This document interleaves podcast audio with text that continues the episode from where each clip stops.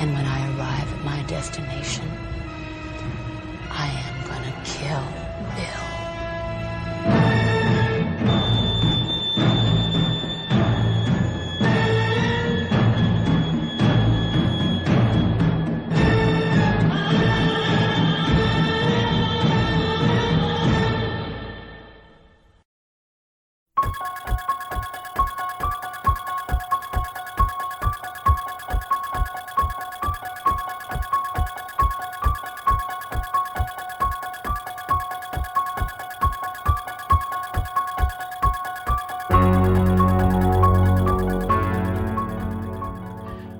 Vampiros e lobisomens, bruxas e fantasmas, serial killers e líderes de seitas.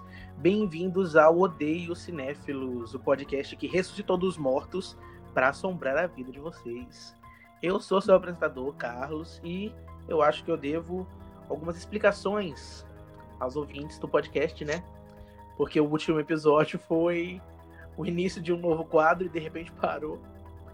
Acontece que eu tava gostando muito de gravar o podcast e tava até animado com o novo quadro que eu tinha pensado em fazer, né, com o especial do M.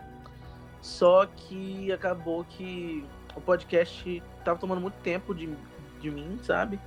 E é, acabou se tornando mais uma obrigação do que uma diversão. Então eu decidi ficar um tempo sem fazer. Mas agora eu voltei, porque me deu vontade. E eu vou continuar com um episódio por semana só.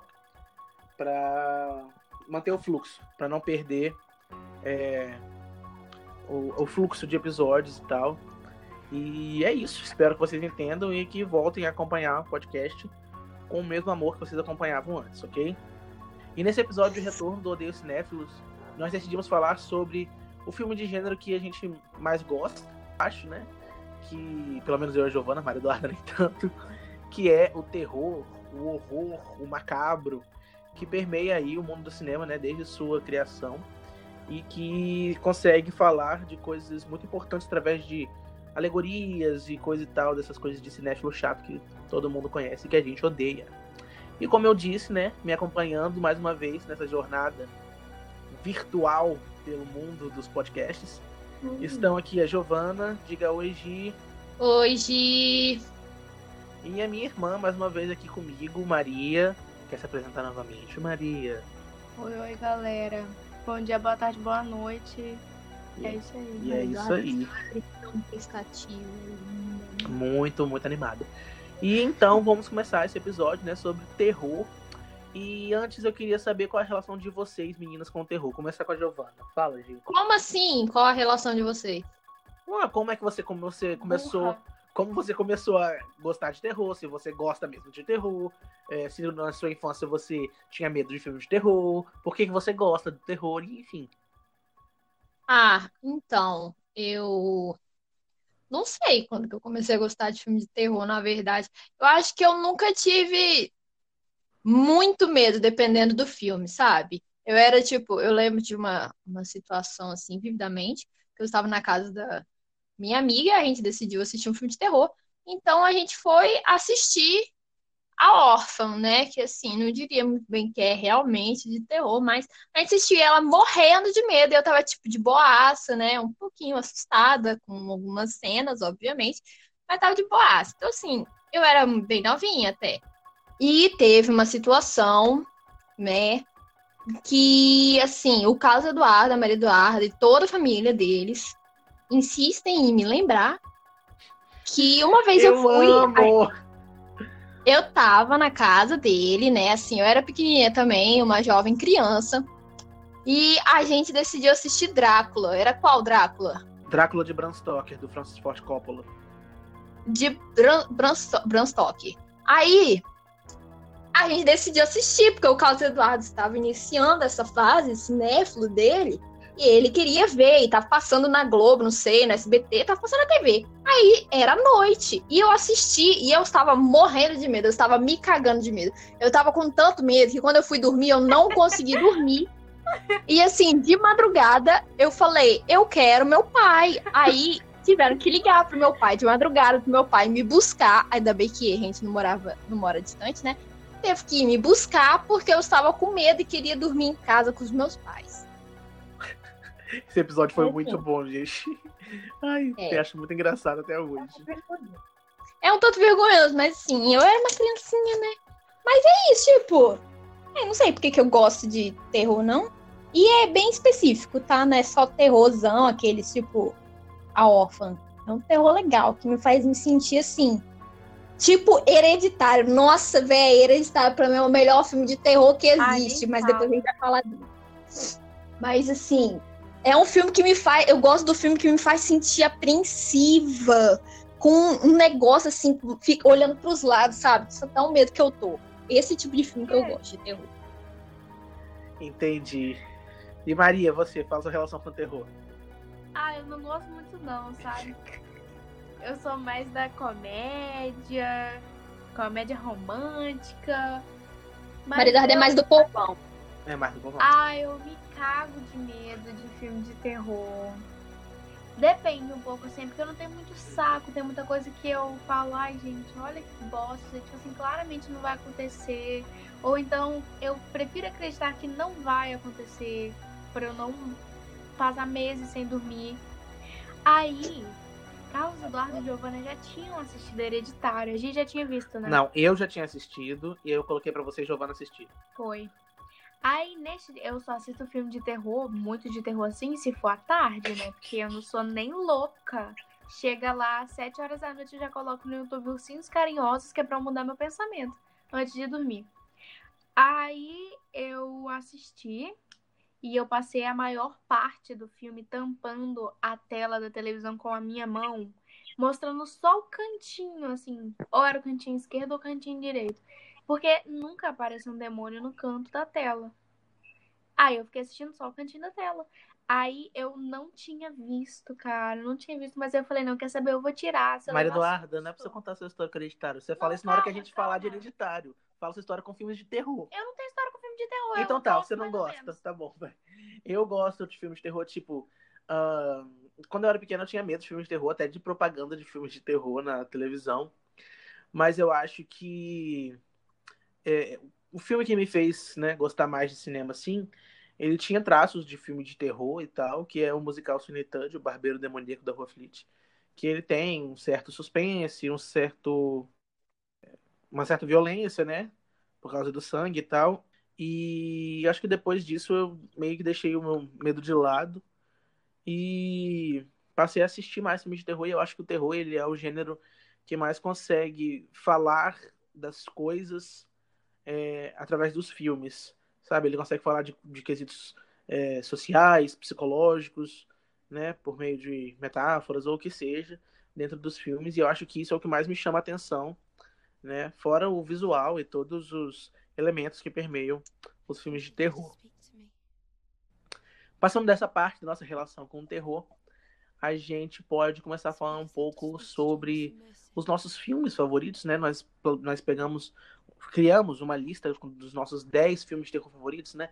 A gente deu uma roubada, porque em alguns quesitos tem dois filmes, mas são os filmes desse gênero maravilhoso que a gente adora, que fala sobre psicologia, questões políticas e, enfim, que faz muita gente se borrar na sala de cinema. Uh, deixa eu pegar a lista aqui. Acho que a gente pode então começar a falar. Nesse... Agora a gente vai falar de dois filmes, na verdade, né? Mas vamos começar a falar primeiro desse que é o meu filme de terror favorito. A Giovanna gosta dele, a Maria Eduarda, não sei se ela gosta dele. Que é A Bruxa, do Robert Eggers, né? Like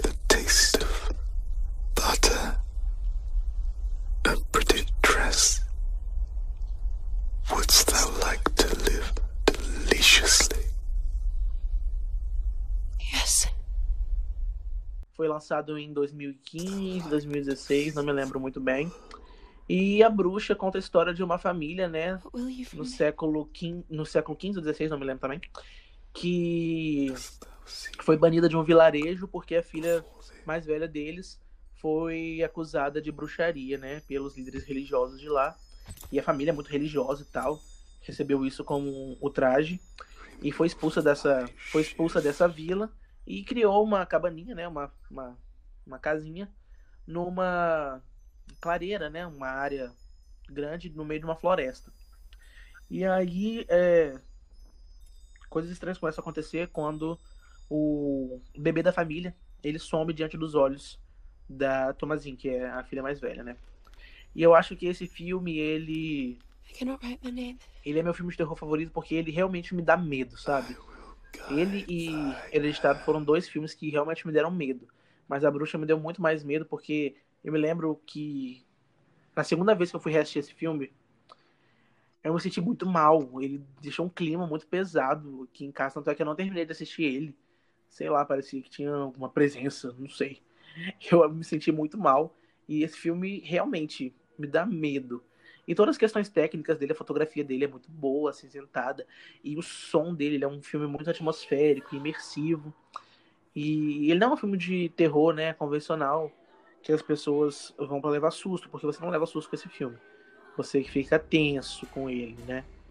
E acho que é isso, né? O Giovanni quer falar um pouco sobre ele? Eu gosto bastante desse filme, sabe? Mas eu não acho que é o meu filme favorito, justamente porque eu não senti tanto medo vendo ele.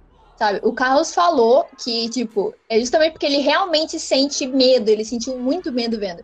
E assim, óbvio que eu senti, né, medo, porque o filme é bem assustador, como falou, é bem atmosférico e tal, tem um ambiente, uma ambientação muito boa. Mas, tipo, eu não sei, eu não senti muito medo vendo ele. Deve ser porque o assunto, né? Um dos assuntos principais de dar medo no filme é uma questão mais religiosa. E eu não sou uma pessoa religiosa, tipo, nem um pouco.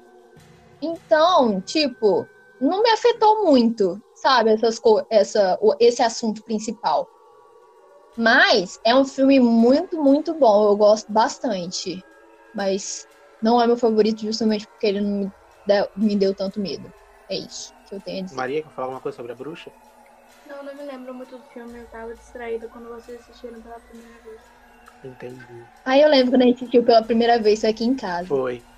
É, Esse é o filme de estreia, né, do Robert Eggers. Ele é inglês, se eu não me engano.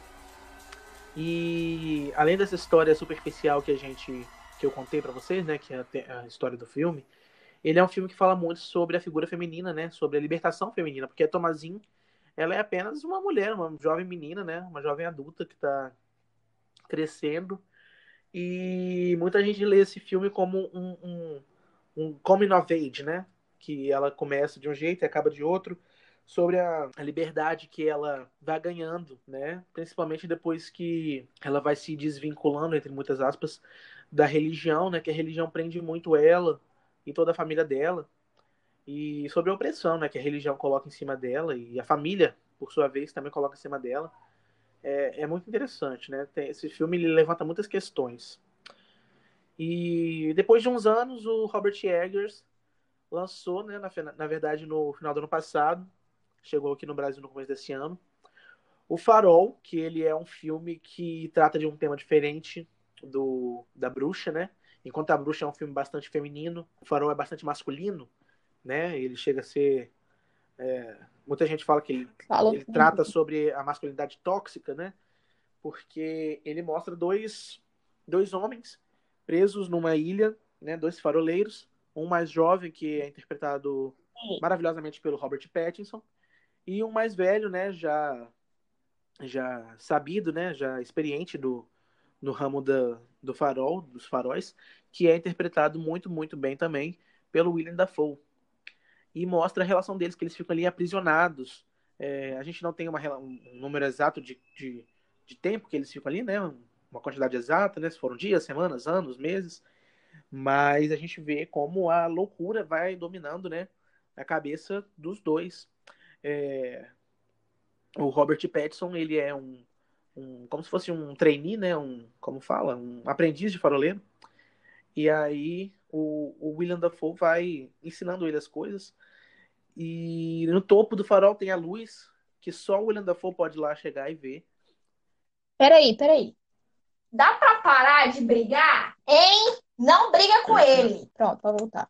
Foi seus gatos? Foi. ok. E no topo do farol, né, tem essa luz, né? E só o William Dafoe pode acessar ela. E o Robert Pattinson fica curioso com isso e tal, e com, com o modo como William Dafoe vai tratando ele e tal. Eu acho um filme muito bom também. É um filme cinco estrelas pra mim. É, foi favoritado, né? Eu favoritei ele no Letterboxd e tal. Mas eu ainda prefiro A Bruxa. Né? Esse filme ele tem uma questão técnica muito interessante porque ele foi filmado em, ai, não me lembro quantos milímetros que fala, mas é não é widescreen, é quadradinha a filmagem. E a fotografia dele é em preto e branco. E é muito bonita também, né? Todos os aspectos de luz e sombra são muito bons, que casam perfeitamente com a atmosfera do filme, com a trilha sonora e com as atuações dos protagonistas. Eu assisti esse filme com a Giovanna pela primeira vez, aqui em casa. Foi. E a gente viu ele, a gente ficou teorizando no final e tal. Porque ele, eu acho que ele é um Sim, filme foi- muito mais subjetivo do que a bruxa, né? Eu acho que a bruxa é mais explícito sobre o que trata, sobre o que vai acontecendo e tal. O farol eu acho mais subjetivo, né, Giovanna? É, com certeza, é muito subjetivo. Ele é tipo inteiramente, eu diria que o ponto alto, né, do, do farol para ele ser tão subjetivo é porque ele é basicamente metafórico, tipo, é in- quase inteiramente metafórico, porque tipo, só para você ver, para você entender mesmo, porque tem muita coisa surreal no filme que você não sabe o, da onde que aquilo veio, você não sabe se aquilo é real, se aquilo é parte tipo de uma mitologia do mitologia, né, entre aspas, do filme, se aquilo foi criado pro filme, se aquilo na verdade é só parte da loucura deles. Tipo, é bem subjetivo, porque é muito metafórico, né? Uhum. Aí a gente ficou teorizando sobre o que essas metáforas poderiam significar e tudo mais. Esse filme me lembra um pouco, em alguns aspectos, nesse sentido que você falou, sobre a gente não saber se é delírio, se é sonho, se é realidade, os filmes do David Lynch, né? Que trabalham muito com sonho misturado com a realidade. Let Neptune strike ye dead, Winslow! Hark! Hark! O próximo filme que a gente quer falar um pouco. A Giovanna, até algum tempo atrás, ela falava que não gostava muito desse filme. Só que esse é um dos meus filmes favoritos da vida. Ele não é exatamente terror, mas ele tem umas cenas que assustam. Ele tem uma atmosfera muito boa. E ele é, se enquadra no, no quesito, né? Suspense, horror psicológico, um thriller. Que é Cisne Negro, do Darren Aronofsky.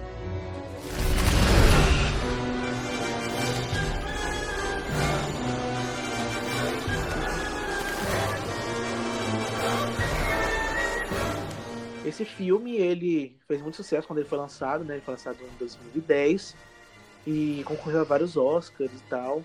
E conta a história da Nina, que é uma bailarina que quer atingir a perfeição. E nesse processo ela acaba enlouquecendo e sendo consumida pelo aquele mundo do balé que é super opressor e que demanda muito da pessoa e tal.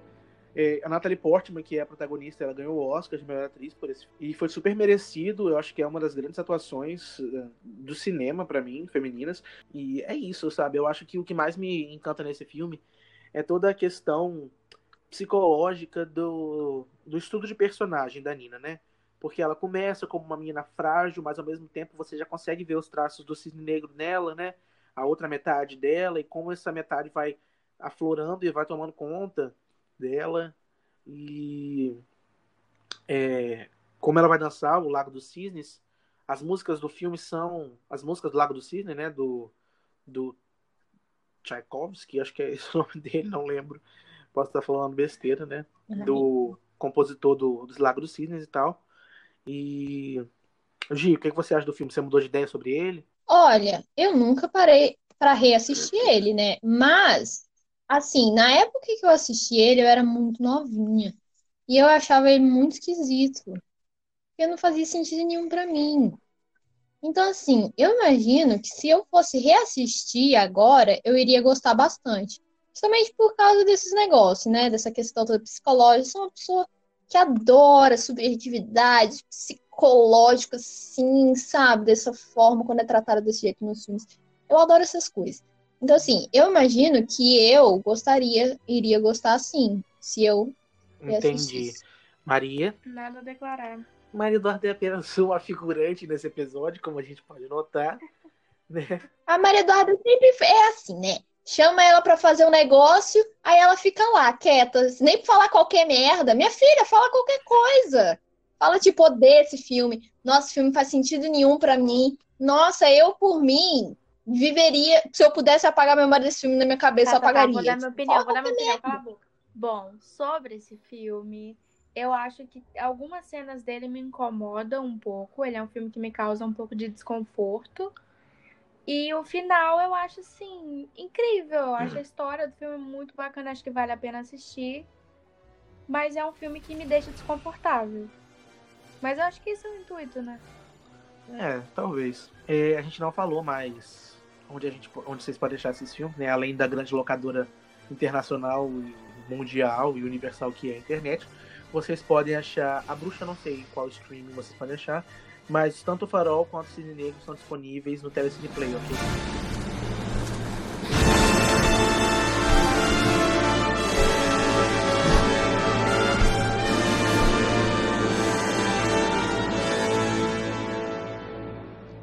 Dando continuidade, a gente pode falar agora de um clássico, um super clássico, né?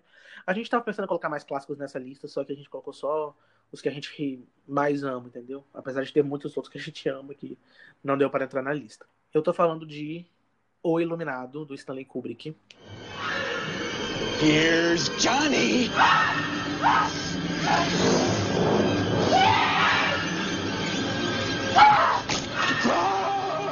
O Iluminado, ele é baseado no livro do Stephen King, né? E existe a grande polêmica, porque o filme é bem diferente do livro e tal. Mas essa é uma discussão muito. discussão muito debatida, tanto no meio cinéfilo, como no meio acadêmico até, dos estudos. Porque são mídias diferentes, sabe? Então, o cineasta ele tem a liberdade de tomar é, decisões criativas, né? O roteirista que for, que vai adaptar, ele pode só se basear na ideia e criar em cima, mas existem os fãs mais hardcore dos livros que não gostam. O próprio Stephen King, né, o autor do livro, detesta a adaptação do Stanley Kubrick. Mas Stephen King é é chato. Ele é, ele é insuportável. É, eu gosto muito do livro e gosto muito do filme, gosto dos dois.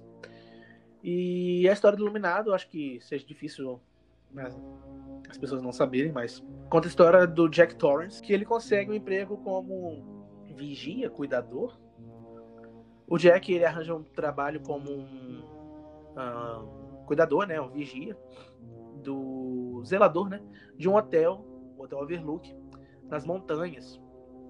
Não lembro agora onde, mas é um lugar que é, fica inabitável quando neva, porque todas as entradas, né, todas as vias de acesso ao hotel ficam bloqueadas pela neve e alguém tem que ficar lá cuidando desse hotel, né, nesse período, né, de cinco meses de, de nevascos. E ele vai para lá junto com a sua esposa e também com o seu filho Danny, que é um menininho de aproximadamente 5 ou 6 anos por aí.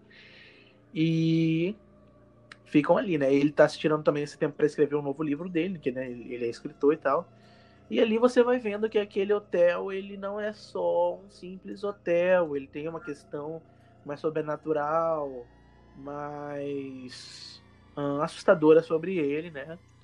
E esse filme ele é incrível de diversos aspectos, mas eu acho que o que destaca nele é a direção, né? O Kubrick, né, não preciso falar, muita gente considera ele o maior diretor de todos os tempos, mas o que ele faz no Iluminado é uma coisa de doido, porque você consegue acompanhar o Danny andando de motocicleta, não como é que é, velocípede, motoca, pelos corredores do hotel, e a câmera vai acompanhando ele e você vai ficando angustiado, porque você não sabe quando ele virar o corredor que vai aparecer, entendeu? Fora as questões de é, o Kubrick ele era um perfeccionista, né?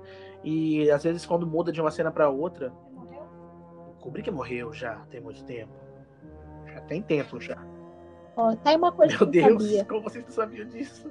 Ué, meu filho, eu não sabia nem quem era Kubrick há cinco anos atrás. Meu Mentira. Deus, enfim. É, ele era um perfeccionista. E nas mesmas cenas, quando tem um corte assim de câmera, de um, né? E a gente consegue ver coisas hum, como o sentido do chão mudando, né? Os desenhos estão para esquerda, viram para direita. E a gente fala, nossa, o Kubrick que era um perfeccionista coloca isso, mas a gente percebe que naquele momento, naquela virada de cena, teve ah, também a virada do mundo real para o mundo sobrenatural. Então, são esses pequenos detalhes que tornam esse filme tão grandioso e tão incrível, né? É, eu já assisti esse filme algumas vezes.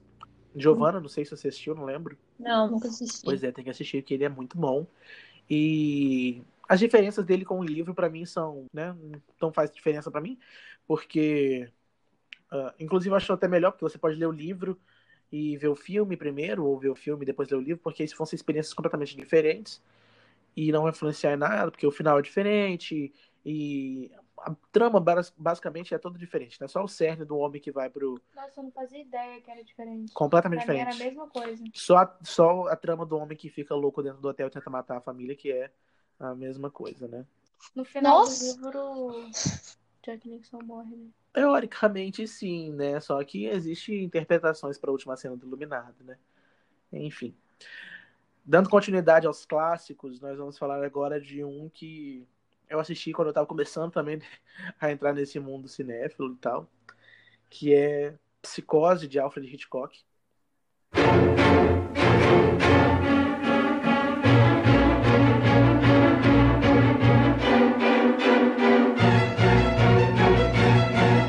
Lançado em 1960, né? Psicose é dito como uh, o maior filme de suspense de todos os tempos. O Alfred Hitchcock ele é o mestre do suspense, né? Todo mundo sabe. E o livro foi base... o filme foi baseado no livro de mesmo nome, escrito pelo Robert Bloch. E o Hitchcock ficou completamente obcecado pelo filme, pelo livro quando ele leu. É, tem até um, um, filme muito interessante chamado Hitchcock, que conta a história da, da filmagem de Psicose, né? Estrelando o Anthony Hopkins como o Hitchcock, a Helen Mirren como a Alma Hitchcock e a Scarlett Johansson como a Janet Leigh. É um filme muito bom, recomendo para quem gosta de psicose. E o filme Psicose conta a história da Marion Crane, que é uma secretária que acaba roubando 40 mil dólares da, do seu chefe e tá fugindo para encontrar o namorado. E no meio de sua fuga, ela acaba parando no Bates Motel, né? Que é um motel de beira de estrada. Se hospeda num quarto e aí. Acho que não é spoiler, né? Spoiler, se eu falar? É, né? Todo mundo sabe, Ai, não, todo, todo mundo já sabe viu de- de-.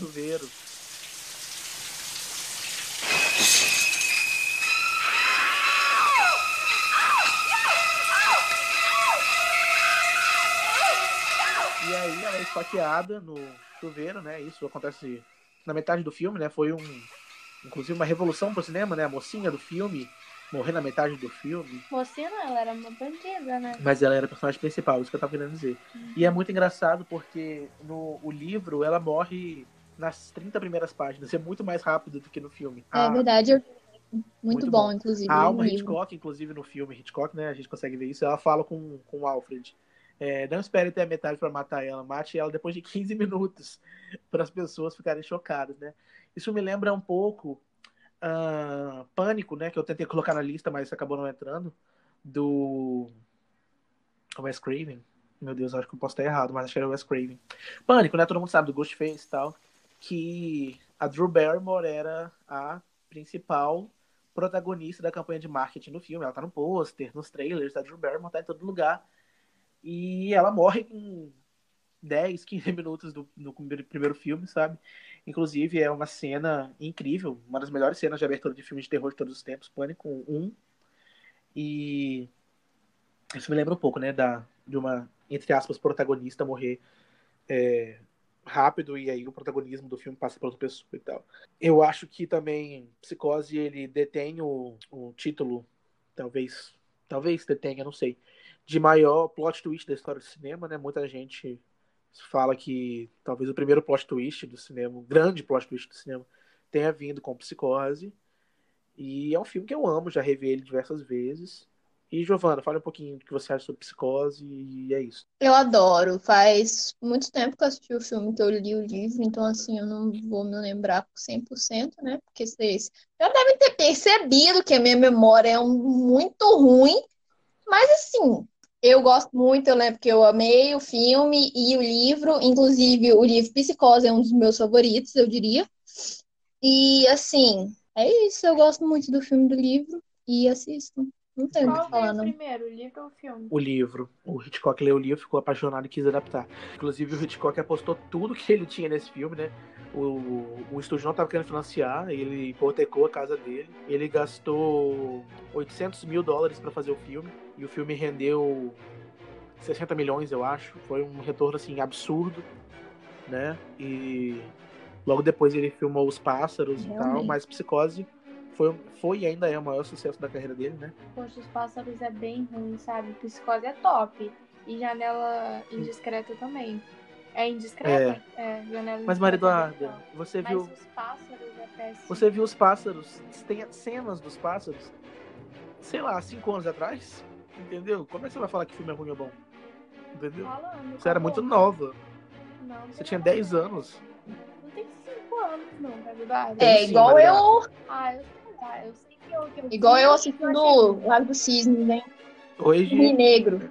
Igual eu assistindo Cisne rever, Negro. porque com o amadurecimento também cultural e cinematográfico vai, né, refinando. Ai, nossa, Ficou muito Corta isso. chato, né? Ficou péssimo. ficou péssimo. Que nojo. Eu não seria sua amiga. Ai, foi péssimo mesmo, gente, desculpa. Elitista. Elitista! Amadurecimento Ué, existe, cultural. falo. É, mas a maior parte do amadurecimento cultural cabe à elite. Não falei isso, Magara. Eu falei que você viu ele com 10 Eu anos. sei, mas você falou, ai, tá bom, pula. Meu Deus, ok, né?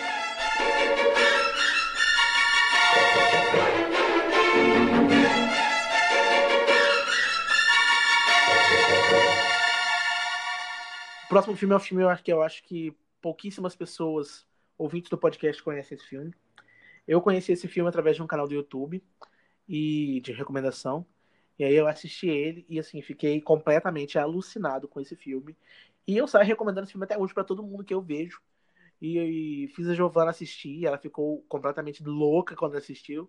Começou a mandar um monte de áudio para mim no WhatsApp. E Oi. esse filme é The Invitation. This thing is so official. Maybe they're overcompensating. It's kind of hard to call everybody up out of the blue after two years. I'm so glad you're here. We've got a lot to talk about, so much to celebrate tonight. Each and every one of us is on a journey, and we feel that it's important to be on that journey with the people you love. The Invitation é muito bom, eu recomendo pra todo mundo. Eu fiz três pessoas da minha turma verem, o que é muita coisa, tá? Porque o povo não gosta de filme bom. Mas eu fiz eles verem, eles amaram, tá?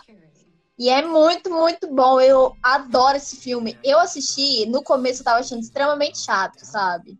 Porque tava chato. Porque ele é muito lentinho, mas depois eu fiquei tipo, que merda que está acontecendo? E eu ficava, que isso? Não tá entendendo nada. Até que começou a fazer sentido. E eu fiquei tipo, "Ah!" assim, entendeu? Da metade pro filme pra fora Pois é, fiquei né? O The desse jeito. Invitation, ele conta a história de, de um homem que ele é convidado para um jantar na casa da ex-mulher dele, né? Ele se separou dela e agora ele e a atual vão jantar na casa da ex-mulher. O que já é uma situação muito estranha, diga-se de passagem, né? A É. ex-mulher convidou um monte de amigos antigos tal para um jantar, para reencontrar. E logo no começo do filme, com a chegada deles lá na casa, na antiga casa dele, né? Agora da, da ex-esposa. É, o clima é muito estranho, as pessoas se comportam de maneira estranha, tem umas pessoas estranhas lá que a esposa dele diz que são os amigos dele e tal. E aí começam uns papos estranhos. E tem um amigo que não chegou na casa ainda. E o pessoal fica, nossa, mas por É uma mulher, não, Não, é uma uma- é uma amiga, eu amiga. acho. Que tipo. Ah, mas enfim, tem uma, uma pessoa lá que não chegou, não sei, aí eles vão tentar, vocês ficam tipo, o quê? Como assim? Aí sai alguém pra poder ir procurar essa mulher, e depois esse, esse alguém que foi procurar a pessoa também não volta. Aí todo Na mundo verdade, fica tipo, não, Giovana, eu vi filme recentemente. É um cara que não chega e É tem isso uma mulher que tá se sentindo incomodada com tudo aquilo, vai embora e ele deixou ela ir embora, apesar de insistir pra ela ficar. Mas tem Ah, um é cara, verdade. né, o- inclusive é o personagem asiático do filme, que eu esqueci o nome dele. Acho que é Tyler, enfim. Ele não chegou e todo mundo fica, meu Deus, onde é que tá ele? Onde é que tá ele e tal. Enfim, é um filme muito lento, como a Giovanna disse, ele começa de uma maneira muito lenta e estranha, a atmosfera dele é bem estranha, até ele engatar quando as coisas começam a, a serem esclarecidas, né? Acho que é nos últimos 30 minutos do filme, né? E Não, não é assim não. Calma aí, não é desse jeito também não. Porque assim, o negócio começa a revelar a verdade mesmo, começa a fazer real sentido nos últimos 30 minutos. Mas não é aí que o filme engata. Se falar assim, todo mundo vai achar que o filme é eternamente insuportável. Mas não, não é aí que o filme engata. Eu, pessoalmente, acho que o filme engata mais para metade. Porque aí é o momento que você começa a perceber que não tá só estranho. Está absurdamente estranho, tá muito estranho. E você fica instigado em querer saber o que tá acontecendo.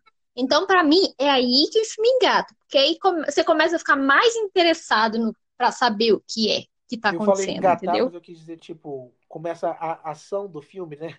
Nos últimos 30 minutos. Mas realmente, tem uma revelação na metade do filme, né? Uma revelação não, acho que é mais uma exposição e faz as pessoas se interessarem mais ainda pelo filme, né? E ele é um filme, eu acho que ele é da mesma diretora de Garota Infernal, se eu não me engano. Eu acho. É? Deixa eu ver, Vê, tô com um negócio que é a aberto mesma aqui. diretora, Karen alguma coisa. E enfim, se for, a sua mulher só tem obras-primas na filmografia. Ó, diretora Karin Kusama, não sei se é ela, vou ver o que que ela fez. Ela fez Garota Infernal, nossa, hein? Ela mesma, Ela é Karen boa Kusama. mesmo. E eu, eu recomendei esse filme para uma amiga minha. Ela também achou muito bom e ela levantou uma questão filosófica que, ai, eu não me lembro agora qual foi o termo que ela usou, que é uma, esse filme faz uma crítica a isso. Acho que é ao, pré- ao pós-modernismo. Acho que é isso. Ela leu o filme dessa maneira. Mas enfim, é um filme muito bom. Como é que seria uma Ah, crítica não ao sei. Vou mandar pós-modernismo? ele te mandar um áudio. Ah, mas aí é difícil, né? Você prestou muita atenção na, na Tem crítica tempo, da eu sua lembro amiga. de tudo. Vai dar informação e dá pela Lembro metade. Tudo assim pela metade. Enfim. O próximo filme que a gente separou para comentar com vocês é um filme que só eu assisti, mas que também é um clássico, dirigido por um. ahn, qual é um bom termo para falar dele? Um bosta? Acho que é um bom termo, né? Dirigido pelo Roman Polanski, o bebê de Rosemary.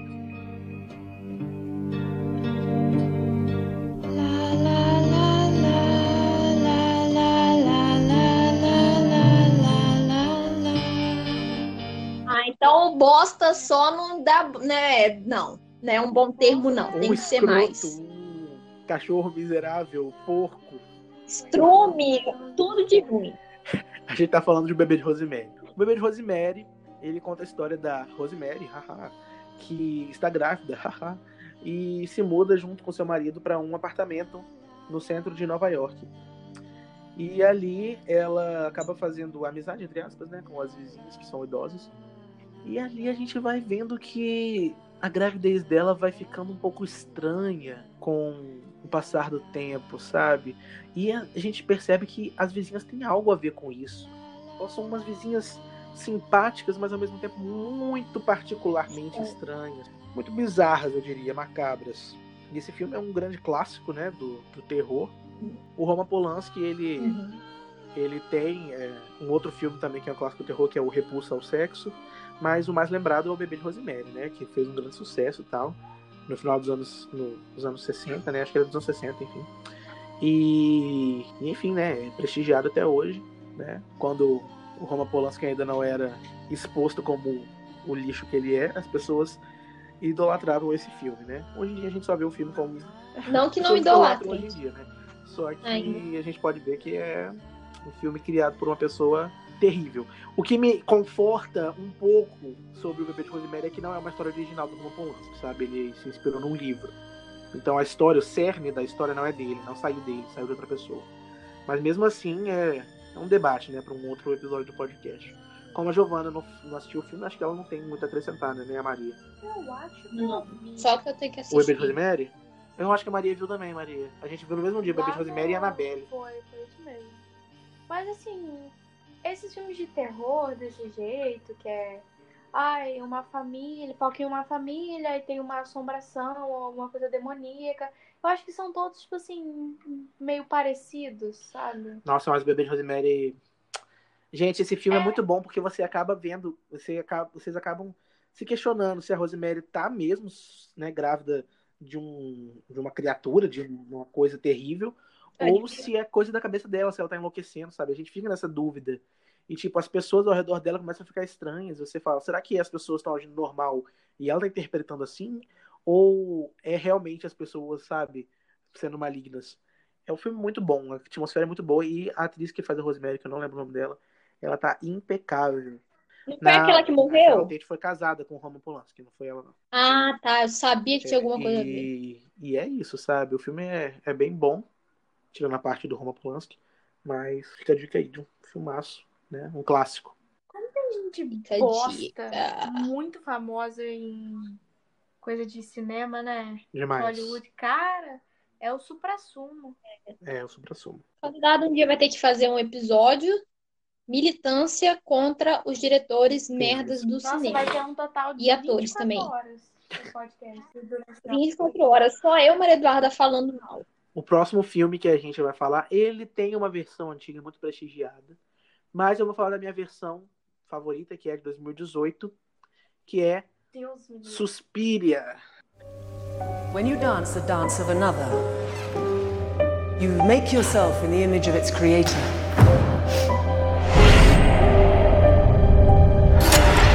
I feel like I'm not even here yet. Madame Blank's incredible. One. The way she transmits her work. You have to decide what is it you want to be for this company. There's more in that building than what you can see, Doctor. You are living with dangerous people.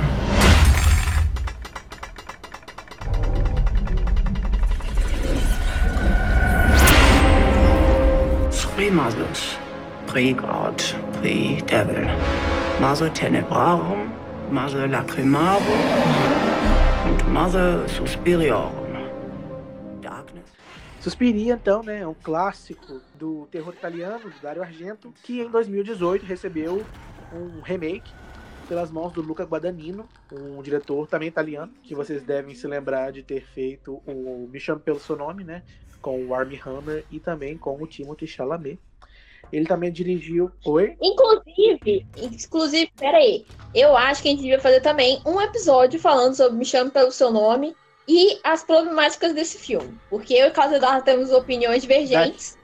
E a gente já Giovanna discutiu sobre os argumentos do que ela tinha visto. Ah, não começa a falar disso agora não, vai dar muita coisa. Não. Tá gravando outro episódio. Por isso mesmo que a gente, eu, a gente tem que fazer um episódio ainda, né, Maria Eduarda? Antes de falar sobre alguma coisa, a gente pesquisa. Ah, eu iria pesquisar, né, ver se garota? Esse episódio sai, né? Enfim, o Luca Guadagnino, que ele dirigiu Me Chame Pelo Seu Nome, né? Que foi pro Oscar e tal. E se vocês devem, alguém deve se lembrar também que ele trabalha bastante com a Tilda Swinton, né? Ele fez Ninguém sabe. o... Pode ter certeza. Ninguém vai lembrar disso. Ninguém nem conhece os dois. Pode prosseguir. Ok. Mas voltando então à minha fala, ele dirigiu o Io Sono l'amore, que é um filme italiano, com a Tilda, né? Que ela aprendeu a falar italiano para fazer esse filme, inclusive. Que em português ficou O Amor da Vida, um negócio assim. Conhece. Ele também dirigiu é, A Bigger Splash, que aqui no Brasil tem duas, duas traduções: O Mergulho no Passado e A Piscina. Ninguém conhece. Para, Maria Eduarda! Que saco! Filho, ninguém você já falou mais coisa do Me Chama Pelo Seu Nome. Não precisa desse monte de outro. Você só tá falando porque foi com a Tia Swinton. É porque eu gosto O também. problema é seu, ninguém conhece. Prossiga, não é o foco do coisa. Pois é, a gente não pode falar de Me Chame Pelo Seu Nome, mas o Eduardo pode falar desse filme que ninguém É, conhece porque só porque ele gosta. indicação. Não serve. Fala o que você tem que falar. Não, não serve não, tem nada a ver. Ah, eu sei Continua Não, reclama que eu não falo. Quando eu falo, me Ô cobra. meu filho, dá pra parar de mexer nesse tapete Ah, vocês agora? chatos, hein? Ai meu Deus, meu gato é doido. Para. O que, que ele fez, Giovana? Coisando o tapete, não tem como explicar o que que ele tá fazendo. Ele fica pulando em cima do tapete, agarrando, abraçando o tapete, jogando o tapete do lugar, mordendo o Tadinha, tapete. Enfim, é, depois de Me Chame Pelo Seu Nome, o Luca Guadagnino dirigiu o Suspiria, né? O Suspiria, que aqui no Brasil ficou com o subtítulo de A Dança do Medo, que é baseado no clássico do Dario Argento. Esse filme conta a história de uma Uma menina... sonsa. Maria Eduarda, deixa eu fazer a sinopse. Conta a história de uma menina americana que vai estudar na Alemanha balé, né? Dança, na verdade, né? Dança contemporânea, mais ou menos. E aí ela É, acaba ganhando uma vaga na academia de dança Marcos. E aí você percebe que aquela academia de dança tem um segredo um pouco obscuro ali dentro, né? Coisas estranhas começam a acontecer ali dentro, envolvendo é uh, as, as alunas e principalmente as professoras, né?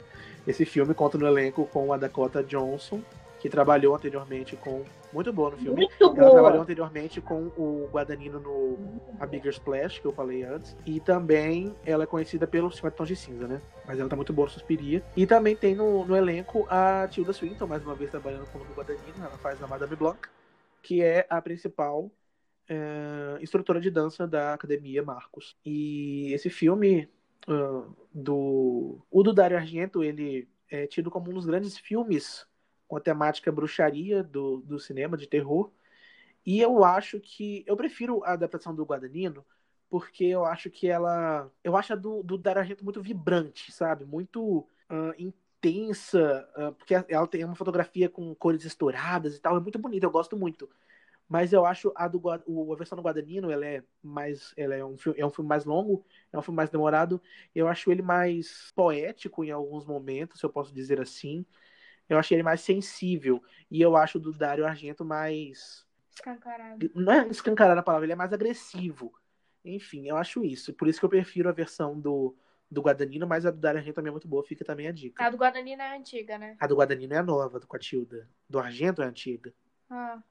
Giovana, fala um pouquinho sobre Suspiria. Enfim, eu gosto muito de Suspiria. Eu adorei a Maria Eduarda. Ela não tem bom gosto, né, para as coisas, como vocês já puderam perceber. É por isso que ela nunca gosta de coisa boa, assim, quando a gente fala. Mas, assim, é muito bom o filme, tá? Você não escuta o que, que a Maria Eduarda tá falando, porque é bom sim. Ela não entende os conceitos dos personagens. Todo personagem, ela simplesmente vai lá e vê por cima do personagem, chama a pessoa de sonsa. Igual, por exemplo, a personagem da Dakota Johnson. Então, assim. Só pra deixar claro. É isso. O filme é muito bom. Eu não gosto do filme porque eu não gosto. O filme é bosta. É. Tá, olha. O filme eu realmente não gosto. Mas agora, falar que eu não entendo o filme porque eu não gostei, não faz sentido. Próximo. Eu não falei que você não entendeu o filme. Eu falei que você não entende é. o conceito da personagem. O personagem é ser sonsa. É, é isso. Ok, vimos que elas ficaram um pouco alteradas. Não, olha só.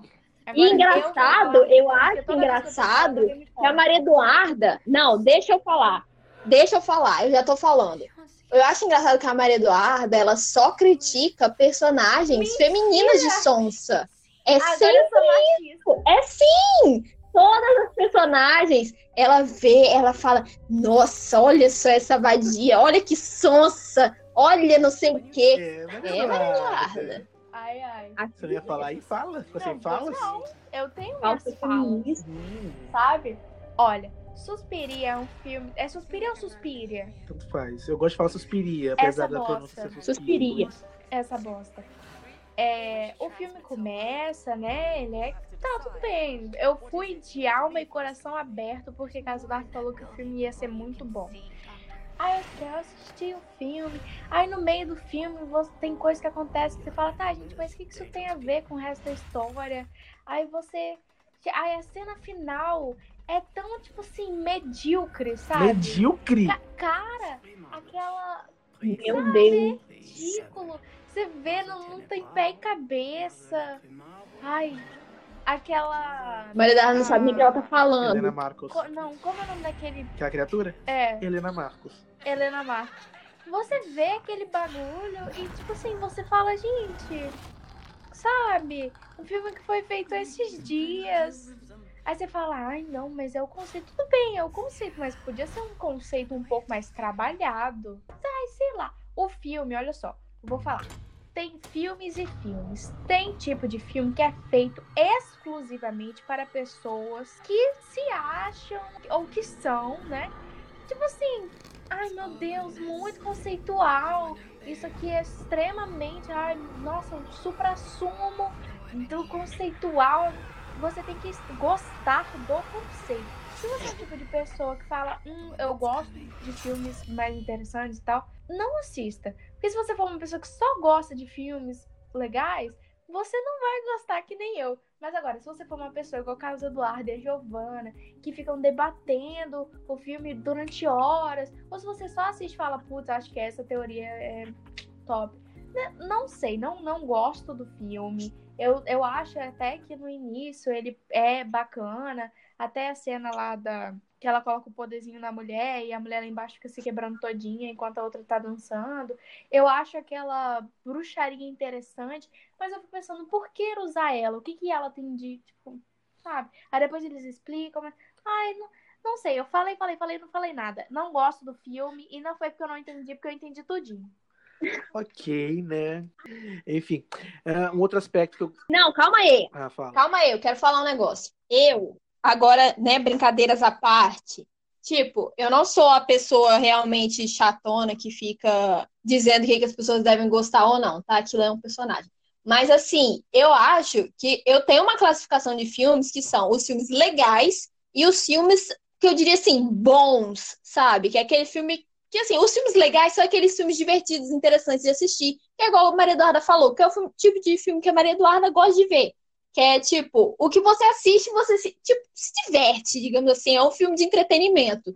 E tem os outros filmes, que seria o, entre aspas, os bons, que são, tipo assim, os filmes mais que você vê e você fala, caralho, puta que pariu, e xinga vários xingamentos, assim, porque você transcendeu na qualidade do filme, entendeu? Aí isso vai numa parte mais técnica, que é a parte que, no caso, o Carlos Eduardo mais domina, né? Mas que tem, tipo, por exemplo, A Bruxa. Que A Bruxa é um filme super parado. Você não se. Parado assim, né? Você não se entretende, se diverte, não fica com. Toma susto, não toma susto, por exemplo. Mas é um filme que tem toda uma ambientação que faz você se sentir assim. Nossa, meu Deus, você sai tipo assim, sabe? Do, do filme. Então, assim, é isso. E eu não acho que filmes que o do que eu tenho na categoria dos filmes legais, eu não acho esses filmes ruins. Eu adoro esses filmes, inclusive. Tem dia que eu simplesmente não tô afim de ver, o filme da outra categoria. E eu simplesmente quero ver um filme legal. E eu adoro. Então, assim, eu gosto dos dois. Tem como você Não, gostar com dos dois e ser certeza. feliz. E Mas é o meu isso. problema com Suspiria é, tipo assim, o final, porque a, como, a Dakota Johnson, como é o nome dela? Dakota Johnson. No filme, né? Eu acabei de falar o nome dela, eu sei qual é. Ai, não lembro. O nome da personagem. Ah, enfim, a Dakota. Ela, durante. Eu chamo ela de sonsa, porque durante o filme todinho, ela fica meio assim. Porque, claro, qualquer pessoa ficaria. Você, tá, você, você às vezes até vê uma coisa, mas você não, não vê que aquilo ali é uma bruxaria, né? Entrando no, no contexto do filme. Ela não, não pensa isso, sei lá o que, que ela pensa. Mas ela passa o filme inteiro meio assim, não sabendo o que está acontecendo. Aí chega no final, aí tem um, tipo assim, um, um puta de um negócio todo colorido. E do nada a tela toda fica vermelha e acontece um ritual. E ela entra no meio e participa e faz tudo. E você fica bem assim, tipo, tá, tudo bem. Ela entrou, participou, né? Sei lá, instinto, sei lá o que, é que foi. Mas, sei lá, ela passa o filme inteiro. Maria Eduarda, eles explicam por que, ela entrou. Eu sei, mas ela passa o filme inteiro meio aérea. Aí chega no final e ela hum, mata lá a mulher e pega o lugar dela. Você tá dando spoiler. Ah, você pode cortar isso depois. Mas, tipo assim. Ah, normal. Todo episódio do desse Netflix que tem a Maria Eduarda tem que ter um aviso de spoiler, porque ela sempre fala spoiler. A pessoa não assiste esperando não receber spoiler. Sempre tem spoiler, porque a Maria Eduarda sempre acaba Porque pra falando. mim é muito difícil Mas, falar assim- um filme, dar uma opinião sobre o filme, principalmente quando é negativa, sem você contar o que você não gostou do filme. O que eu não gosto do filme é a Dakota Johnson ser uma sonsa o filme todinho e no final ela ir lá e ser dona de tudo. É isso que eu não gosto. Eu acho que não gosto. Eu não sei se eu acho. Tipo assim, é porque, né? Enfim, mais uma vez eu falando isso, eu tenho até vergonha de dizer uma coisa dessa, mas eu não lembro 100% dos detalhes do filme. Mas assim, pelo que eu lembro, não é porque, né, na minha concepção, não é porque ela é sons, mas é porque ela simplesmente não sabe, ela não vê acontecendo. A gente sabe porque a gente, né, é o telespectador onisciente e onipresente do filme. Então a gente sabe tudo que tá acontecendo.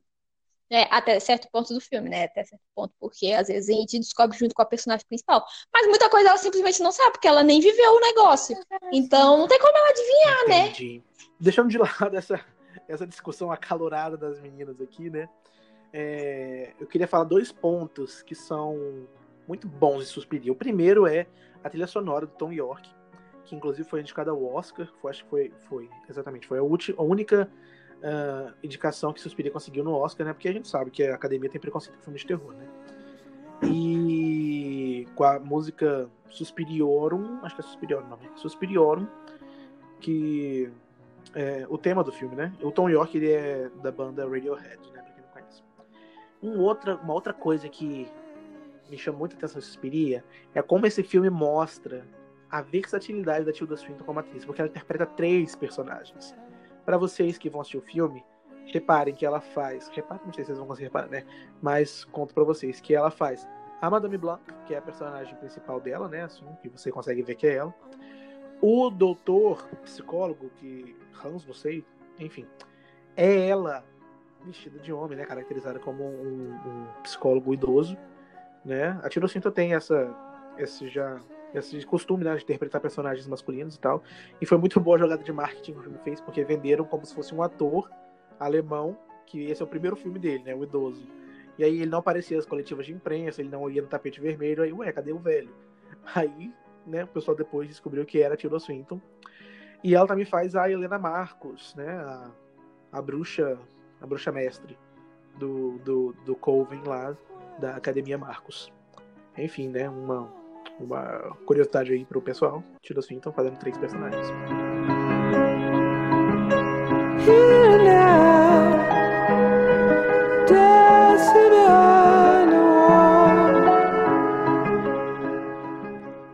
O próximo filme que a gente vai falar, eu acho que foi o último grande acontecimento do mundo do terror. Não, o último acontecimento do mundo do terror não, sabe? Porque o terror ele tem evoluído e, e criado novos novos, novas obras diferentes e tal.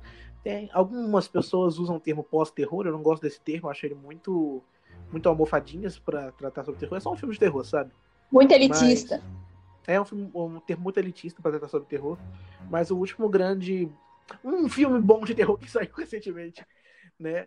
Uma revelação desse gênero foi o Jordan Peele, né? Que você deve se lembrar que dirigiu os filmes Corra e Nós.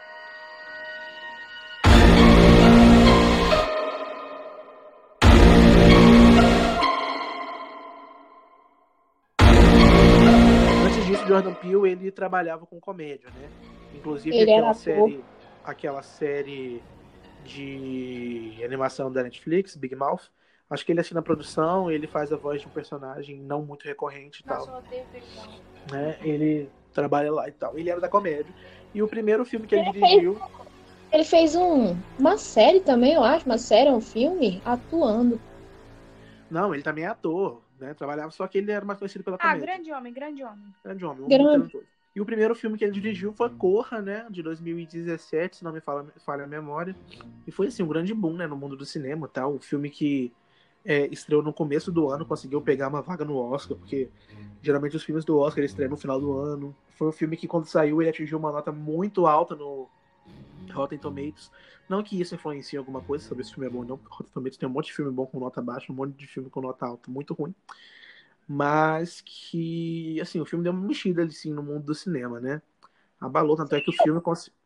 Oi? Eu vi também que ele tava com um orçamento muito baixo para fazer o filme, porque, tipo, não davam botando muita fé, né, no filme, porque basicamente era um filme estreia de um diretor negro, onde uhum. a maior parte do cast era negro, e era uma história autoral, né?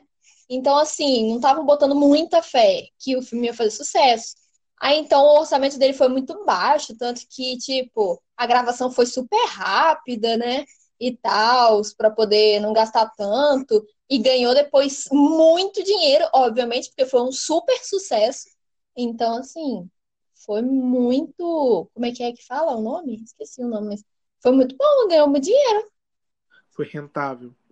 Isso, muito rentável. É, e o filme, ele. Ele. Acho que eu falei, né? Que ele conseguiu pegar o Oscar de melhor roteiro original. Porque é realmente um, uma, um roteiro muito perspicaz, sabe? A pessoa é. ter uma ideia dessa, né? É, é muito incrível. Né? O filme é um, um, filme que trata sobre questões políticas, questões é, sociais, Racial. raciais, né? De uma maneira dentro do terror, né? E enfim, é um filme um filme incrível, né? Ele fala sobre um, um cara que namora uma menina branca e vai conhecer os pais dela brancos que se dizem não racistas. Só que aí você vê que é um terror que ele não assusta porque ele, por ele ser sobrenatural, ele assusta por ele ser Ele é- real. É sabe? humano. É uma coisa que poderia acontecer e que acontece. Então, esse é a parada que assusta na gente, né? É, Então, não assim, acontece necessariamente igual acontece no filme, né? Mas acontece a parte do racismo. Aham. E é que o filme ele trata de uma questão muito, né, muito louca. E, né, depois do grande sucesso do, do Jordan Peele, né, Corra no ramo do terror, ele dirigiu Nós, ou Us, né, um filme estrelado pela Lupita Nyong'o, que foi injustiçada e esnobada no Oscar, né, por não ter sido lembrada. Foi, na minha opinião, a melhor atuação feminina daquele ano, né? Foi no ano passado, retrasado, não sei, que lançou no Nós. E é um filme que trata também, é, o, o Jordan Peele sempre coloca, né, muita, muitas questões políticas nos filmes dele, e no Nós não foi diferente, né? Ah, aborda, de certo modo, o racismo, de um modo ou outro, mas ele se atém mais à questão ah, da imigração e da exclusão social, né? Que é muito presente nos Estados Unidos. E, É, e nós também, a questão é um pouquinho mais subjetiva. Ah, Você tem que ter um pouquinho mais de sagacidade para poder entender qual é a pegada, do que, que ele está falando. Sim. E o Nós, ele conta sobre uma família que vai passar o final de semana na casa de praia deles. E eles são atacados por clones, por cópias, por sócias, por doppelgangers deles mesmos, né? E aí eles vivem uma noite de, de muito terror, né? É, o filme ele se vende como um filme de ah, invasão, mas ele é mais do que isso, né? Logo no começo você vê que ele não é só um filme de invasão. E o filme é estrelado pela Lupita Nyong'o, tem o, esqueci o nome dele, mas é o cara também que fez Pantera Negra, que é o marido dela, pela Elizabeth Moss. Tem um elenco extraordinário, atuações incríveis. E o roteiro também é muito bom. Acho que o, o forte do Jordan Peele é o roteiro. Ele consegue, ele é um muito criativo, sabe? E enfim, É. eu, eu prefiro particularmente o Nós por 0,01% né, de amor, mas eu gosto muito dos dois filmes. Eu também. Eu, Eu, acho que eu acredito incapaz. Eu acredito que Nós é um filme, no- novamente, assim, não é um filme que me dá susto, como a gente falou aqui, mas é, é um filme que me deixa, assim, um tanto aterrorizada. Às vezes eu sento, Ah, assim, sim. antes de dormir e eu fico pensando, aí eu fico lembrando das cenas e eu fico, cara, isso, isso aqui é, tipo, muito. Tipo assim, não dá, sei lá, dá uma sensação ruim, sabe? De lembrar de algumas cenas. Aí eu fico meio com cagaço, assim. Gente, Nós é muito incrível o terror dele, porque imagina só, se uma cópia sua vai e chega na sua casa mais cedo do que você, ninguém vai notar, sabe? Seus pais não vão notar, ah, assim, pela aparência, claro, né? Seus pais não vão notar, nem o seu cachorro vai notar, talvez o cachorro note, né? Porque animais são sensíveis, enfim. Mas se você morar num prédio, ah, o porteiro não vai notar, Se você morar seus sozinho, vizinhos, ah, sabe? vizinho, por que, que ele vai invadir a casa sozinho? Não, meu filho, se você morar sozinho, tipo, ninguém, se você vai entrar na sua casa e sair, ninguém vai notar. É. Então, é muito assustador, sabe, essa questão. Continuando, então. Tá. Próximo filme. Que a gente vai falar também é uma dobradinha, né? De um dos grandes diretores do terror que surgiu na última década, que é o Ari Aster, né? O primeiro filme dele também foi esnobado no Oscar, principalmente pela atuação da Toni Collette. A gente tá falando de Hereditário. Yeah, fine, release me. Just say it. Just fucking say it. Don't you swear at me, you little shit! Don't you ever raise your voice at me. I am your mother. Do you understand? All I do is worry and slave and defend you. And all I get back is that fucking face on your face. So full of disdain and resentment and always so annoyed. Well, now your sister is- Hereditário, né? Um filme do Ari Aster conta a história de uma família que perde a sua matriarca, né? A avó da família, ela acaba morrendo. E depois disso a gente vê como essa família vai é, convivendo com essa perda e como essa perda vai abalar a família no quesito psicológico emocional, mas também no quesito sobrenatural, será? Fica essa questão, né? O filme fica é, durante toda a sua duração questionando essa questão psicológica, se o que está acontecendo é real ou não. E é um filme bastante assustador, né? Junto com a bruxa, É o filme que mais me deu medo, assim. As meninas, eu assisti uma, primeiramente sozinho e fiquei oito meses com uma cena específica na minha cabeça. E depois eu assisti com as meninas e elas também acharam bem aterrorizante e tal. E a atuação do Tony Collette, né? Um primor. E foi esnobado no Oscar, né? Mais uma vez, filmes de terror sendo esnobados pela academia. Giovana ou Maria querem falar alguma coisa? Com certeza, eu amo esse filme. Esse filme assim, é o melhor filme de terror de todos os tempos, na minha opinião. Porque, assim, como eu falei, que eu deixei, né? Eu falei no começo, aí eu deixei para continuar agora. Ele é um filme, e, tipo, sempre que. Eu já indiquei também ele, né, para muitos amigos meus.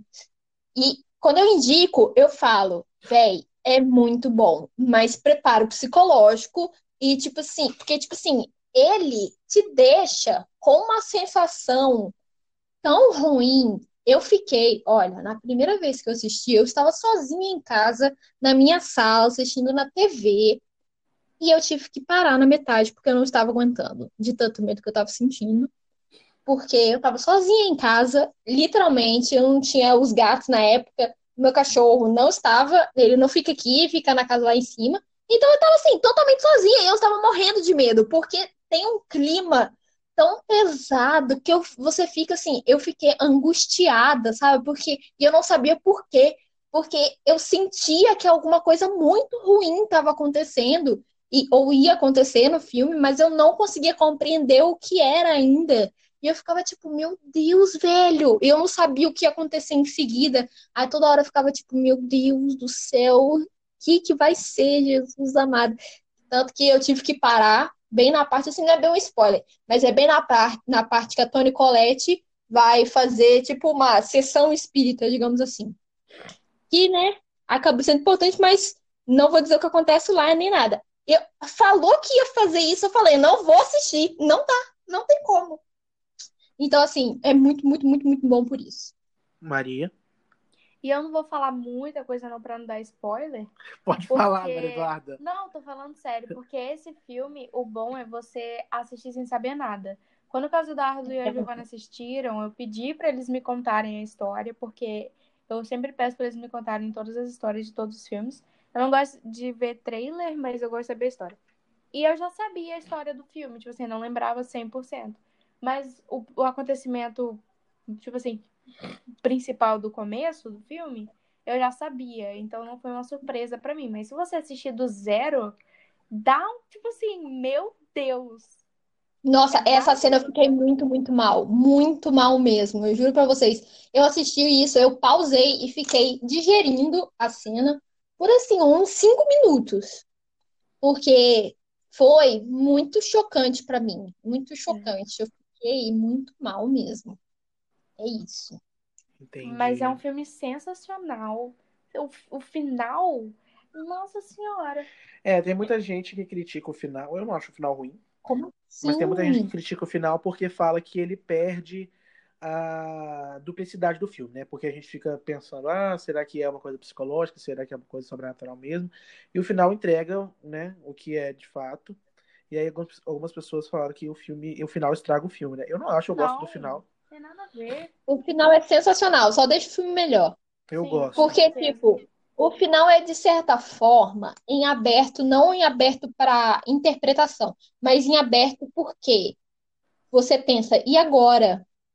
Aí você fica imaginando o que que eles, o que que vai acontecer no mundo fictício do, do filme depois do final. Aí você fica tipo, meu Deus, velho, sim. Então, tipo, é muito doido. E depois de uns anos, né, depois do sucesso de Hereditário, o Ari Aster preparou seu segundo filme, que foi vendido como um filme de terror à luz do dia, o que de fato é, né? Porque a gente vê filmes de terror muito escuros, se passando à noite, e esse filme se passa um 95% de dia. E é um filme que, na primeira vez que eu vi, eu dei três estrelas para ele. Mas eu revendo com a Giovanna, ela me mostrou um, outros aspectos e eu também pensando com o filme desde a primeira vez que eu vi, ele ficou na minha mente, eu fiquei pensando. E o filme, quando ele é bom, ele faz você ficar pensando sobre ele. E eu consegui chegar à conclusão que ele é realmente um filme muito bom por diversos aspectos, né? E esse filme é Midsommar. What time is it? 9 p.m. That can't be right. The sky is blue. This is what 9 p.m. is like here.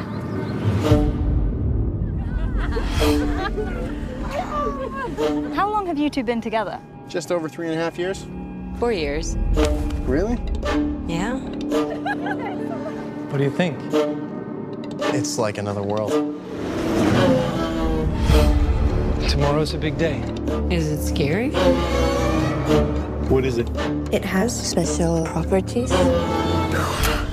Midsommar, eh, aqui no Brasil, recebeu o subtítulo de O Mal Não Espera a E. E. Giovana, conta pra gente a sinopse. Você não falou nenhuma sinopse nesse episódio. É, pois é, né? Você desistiu de mim falando sinopse, deve ser porque eu enrolo demais. Mas assim, basicamente, né, tem uma menina lá, que é a. Como é que é o nome da atriz? Fala o nome da atriz. Florence Pugh. A Florence Pugh, ela, que é assim, sensacional, né? Uma. É nova, mais ou menos assim, né? Área de Hollywood já começou muito bem. Ela. A personagem dela perde a família todinha no começo do filme, logo, porque a irmã dela tinha bipolaridade e ela acaba, num surto né, de bipolaridade, acaba matando a família, matando ela mesma e a família toda, né? Os pais, no caso. A família toda é ela, os pais. Aí a Florence Pugh, ela fica, a personagem, né? Fica assim, devastada, obviamente, porque ela é a única que sobrou da família. E, tipo, ela tem um relacionamento um tanto que tá um tanto conturbado com o namorado dela. Porque o namora, ela tem todos os problemas da família dela, né? E ela acha que ela tá incomodando muito o namorado. E os amigos de- do namorado dela também acham que ela é extremamente chata. Só que aí ele fala, ai, não, né? Aí ele fica meio que com pena dela. Aí eles acabam decidindo que eles vão fazer uma. Ele, o namorado dela e os amigos vão fazer uma viagem para um lugar onde é que é, na Suíça? Eu acho que é na Suíça, se não me engano. Uma cidade lá num país da, da Europa, entendeu? Que é frio, muito frio, no norte da Europa. Não, não é Aí muito eles frio, não, tá muito sol lá, eles usam roupa de frio. É frio, porque lá, mas lá é. Tá no verão, né, Carlos Eduardo? Lá o negócio é super bem definido. Ah, entendi. Tanto que tem o sol do meio de do meio-dia, meia-noite, é, lua é, sol da meia-noite. Enfim, É Suécia o nome. Suécia, isso aí. Aí eles vão lá para fazer uma pesquisa, porque eles são antropólogos, antropólogos, eles vão fazer o TCC baseado naquela, naquele vilarejo que um dos amigos dele mora, né? Mora, mora não, né? Nasceu lá. Aí, tipo assim, acabam chamando a Florence Pugh pra ir, porque ela tá triste, ela não tem nada pra fazer da vida dela, então ela vai. Só que aí, tudo lindo, maravilhoso, né? Uh!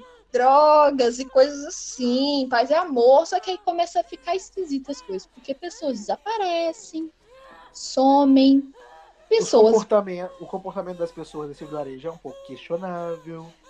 Né? É, tem uns certos costumes um tanto questionáveis, moralmente questionáveis. Então, assim, acontece umas coisas bem esquisitas. E é isso. Não falarei mais nada. E eu acho incrível desse filme porque ele pega a cultura europeia, né, e demoniza E ele. demoniza. Porque geralmente a gente vê nos filmes de terror, ah, é o voodoo que é demonizado, sabe? É uma coisa É, assim. isso fui eu que falei, o caso da tá roubando a minha crítica. Tô roubando sua crítica mesmo, mas foi uma crítica muito cirúrgica essa sua, Giovana. Mas fora isso, eu acho que esse filme, é, a maioria dos filmes de terror, né, quando eles são lançados e fazem muito sucesso, e aí ficam falando, ah, esse filme é muito terrível, as pessoas passaram mal assistindo, as pessoas saíram da sala de cinema. Eu acho muito exagerado, né? Mas esse filme em especial, eu fico com uma expectativa muito alta de ele me chocar na violência. E ele, na primeira vez, não me chocou.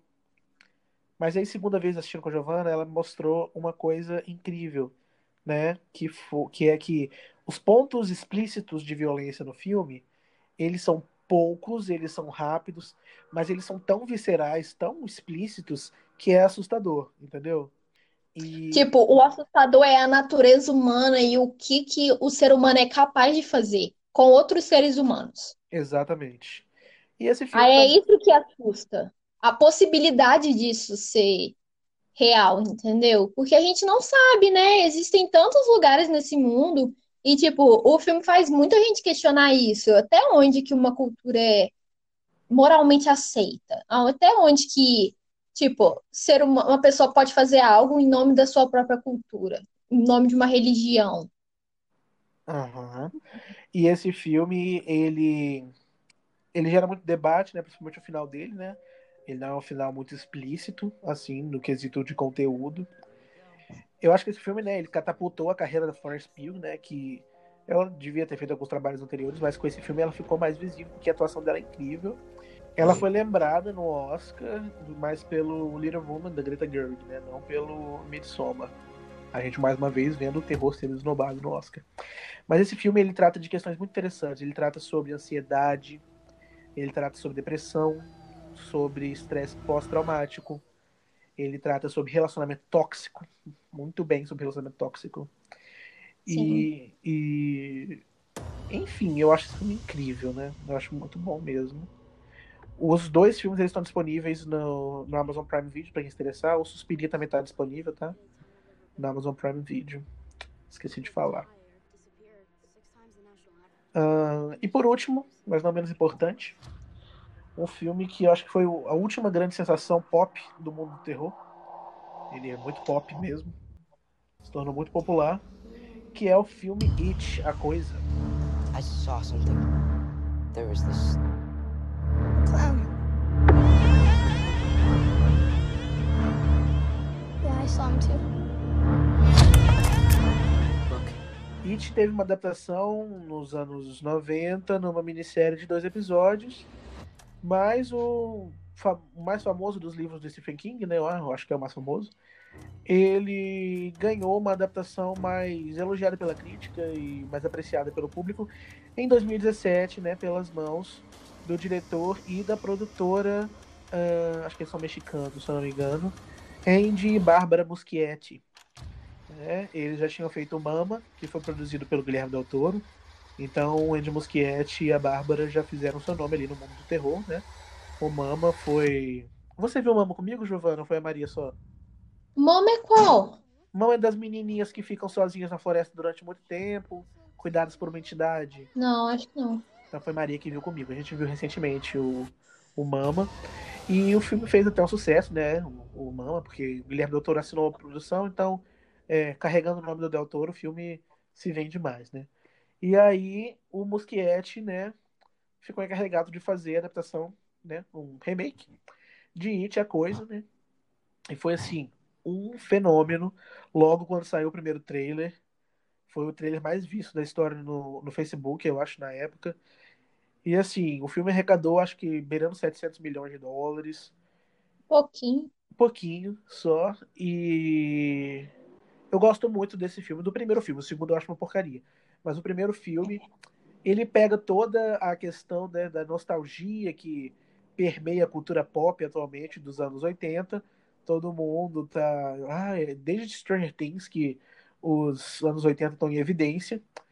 E eles, ele, o filme trabalha muito com isso, porque o livro, as crianças, a parte das crianças, se passa nos anos 50.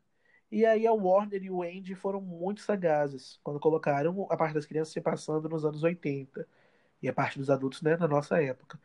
Porque você pega essa essa onda dos anos das crianças, andando de bicicleta, dos anos 80 que está em Stranger Things, né, que foi que fez que que ressurgiu com Stranger Things e coloca no It. E o mais engraçado de tudo é que Stranger Things bebe muito de Stephen King, bebe muito das obras dele, né? E é interessante ver como é, uma coisa vai nutrindo da outra, né? É, é legal.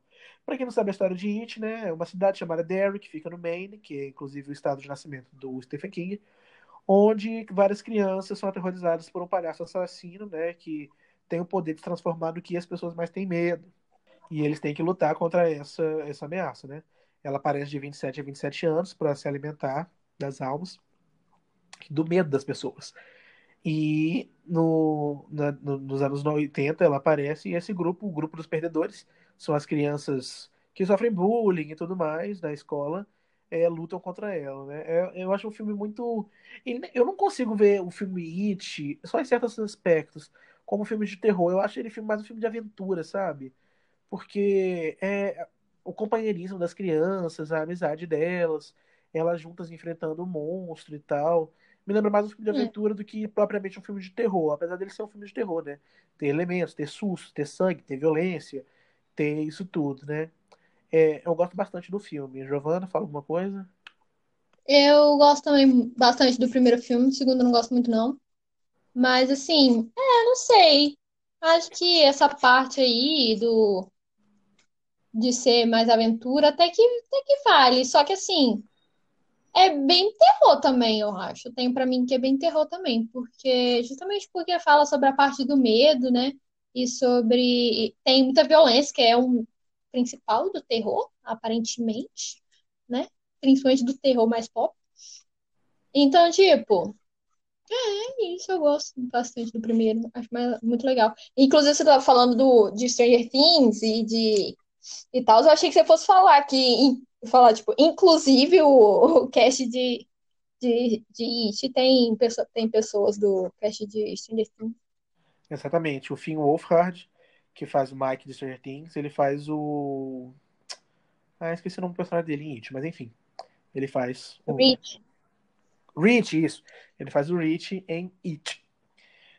Ah, no ano passado foi lançada a continuação, It, capítulo 2, que eu não gosto. Eu acho que o roteiro peca muito, porque é, a grande revelação do Pennywise eu acho ela ruim. Isso é um, um- um- fato, né? Um, um- um ponto muito levantado nos filmes do- dos livros do Stephen King. Que ele escreve livros muito bons com finais péssimos. Eu acho que o desfecho e as revelações sobre o Pennywise são ruins. E eu acho que o roteiro foi mal escrito, não sei. É, Porque, tipo, tem umas coisas. Os, os personagens são adultos agora.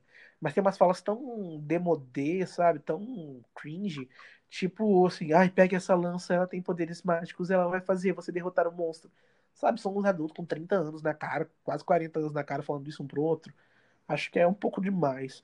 E os atores do casting adulto são muito bons, mas eu acho que eles não conseguiram passar a mesma, sei lá, o mesmo, a mesma paixão, o mesmo coração quentinho que a gente sente com as crianças. São atores maravilhosos, né? A gente tem ali a Jessica Chastain, tem o James McAvoy, tem o, aquele cara que faz aquela série de comédia Barry, eu esqueci o nome dele. Mas enfim, todo mundo muito, todo mundo muito bom. Enfim, é isso. Mas eu acho que o ponto alto do primeiro filme e também do segundo filme, no primeiro são as crianças também. Mas o Bill Skarsgård foi uma, uma, uma escolha muito acertada do cast Muito sagaz. Porque ele assim, ele incorporou o Pennywise pra ele, quando é o palhaço assassino. Até a virada de olho, né, de olhos, acho que todo mundo sabe que não foi usar computação gráfica, porque o Bill Skarsgård tem essa habilidade de virar um olho só para um lado e o outro não. E eu acho que ele conseguiu, ele deu uma atuação assim, uma das grandes atuações do de figuras do terror, né, ah, nos últimos anos, né, assim como o Fred Krueger foi no passado, como o Jason foi, o Pennywise do Bill Skarsgård, assim como o Pennywise do Tim Curry também foi, o Pennywise do Bill Skarsgård é, se marcou, né, como uma grande figura pop do mundo do terror. A Maria Eduarda saiu aqui do quarto, né? Não sei se ela vai voltar, né? Mas, enfim, a gente chegou ao fim da, ao fim da lista dos filmes. Mas antes de encerrar, eu queria também indicar três séries de terror para vocês. Falar rapidamente sobre elas. You're new. When did you move here? Last night. Do you have a girlfriend? No, just me and my mom. A primeira é Bates Motel, que não é bem de terror, acho que faz mais pro suspense, suspense dramático, que é uma prequela, né, uma prequel de Psicose do Alfred Hitchcock, conta a adolescência do Norman Bates até ah, os acontecimentos fatídicos de Psicose, né, que acontecem na última temporada. A série tem cinco temporadas, por muito tempo ela foi a minha série favorita da vida. Ela ainda é uma das minhas favoritas, né? Mas por muito tempo foi a minha favorita da vida. E no cast a gente tem o Fred Highmore, que fez A Fantástica Fábrica de Chocolate, e que fez Tá também vendo The Good Doctor? as Crônicas de Spider-Rick. O quê? The Good Doctor. The Good Doctor. Ele faz The Good Doctor agora. depois de, de Bates Motel e tal. E também tem a Vera Farmiga, né? Que faz todo mundo Farmiga. conhecer ela pela Órfã e também por Invocação do Mal. Eu acho que ela e o Fred Ramone, inclusive, foram assim, completamente esnobados em todos os Emmys que eles puderam concorrer, porque a atuação, Nossa, a atuação deles é coisa assim de outro mundo, dos dois. E Dos dois. é incrível. E acho que Bates Motel é uma ótima surpresa, sabe? Que respeita muito Psicose. Porque é um filme clássico, é uma história clássica, um livro clássico, e você fazer algo que conta o passado desses personagens é, pode mexer muito com né, os fãs e tal, mas é uma, assim, é muito bom, é um primor. A segunda série que eu tenho pra indicar pra vocês é. Deixa eu falar de Bates Motel. Ah, fala, fala, pode falar, desculpa. Eu não assisti tudo, né? Inclusive por causa do Eduardo, ele tem vontade de me matar até hoje, porque eu nunca termino de assistir as coisas que ele me indica. Não porque eu não gosto, mas porque ou eu esqueço ou eu tenho preguiça. Aí, enfim, eu tenho esse problema de não terminar as coisas que eu começo. Mas eu gosto bastante das temporadas que eu assisti, acho que foram duas Foram quatro. três. Eu assisti quatro, não. Você assistiu quatro, só faltar a quinta pra você assistir. Você e Maria assistiram comigo Ah, as é? quatro. Ah, então tá. Eu assisti quatro temporadas, né, de Bates Motel. Aí, eu gostei bastante. Inclusive, eu devo confessar o meu amor ao Fred Highmore, porque, assim, ele é sensacional. Não só em Bates Motel, como também em The Good Doctor. Que eu assisti a primeira e segunda temporada. E ele tá, assim... Incrível em The Good Doctor. Você não tá entendendo. Nossa Senhora da Penha. Ele tá muito bom. Ele é muito nobado, tá? Pela, pelas premiações, porque ele é um ótimo ator e eu amo ele, é isso. Ele é muito bom mesmo, gosto muito dele. E a segunda série que eu quero indicar pra vocês é uma minissérie, né? Mais ou menos uma minissérie, né? Teve a segunda temporada aí que conta uma outra história, que é A Maldição da Residência Rio.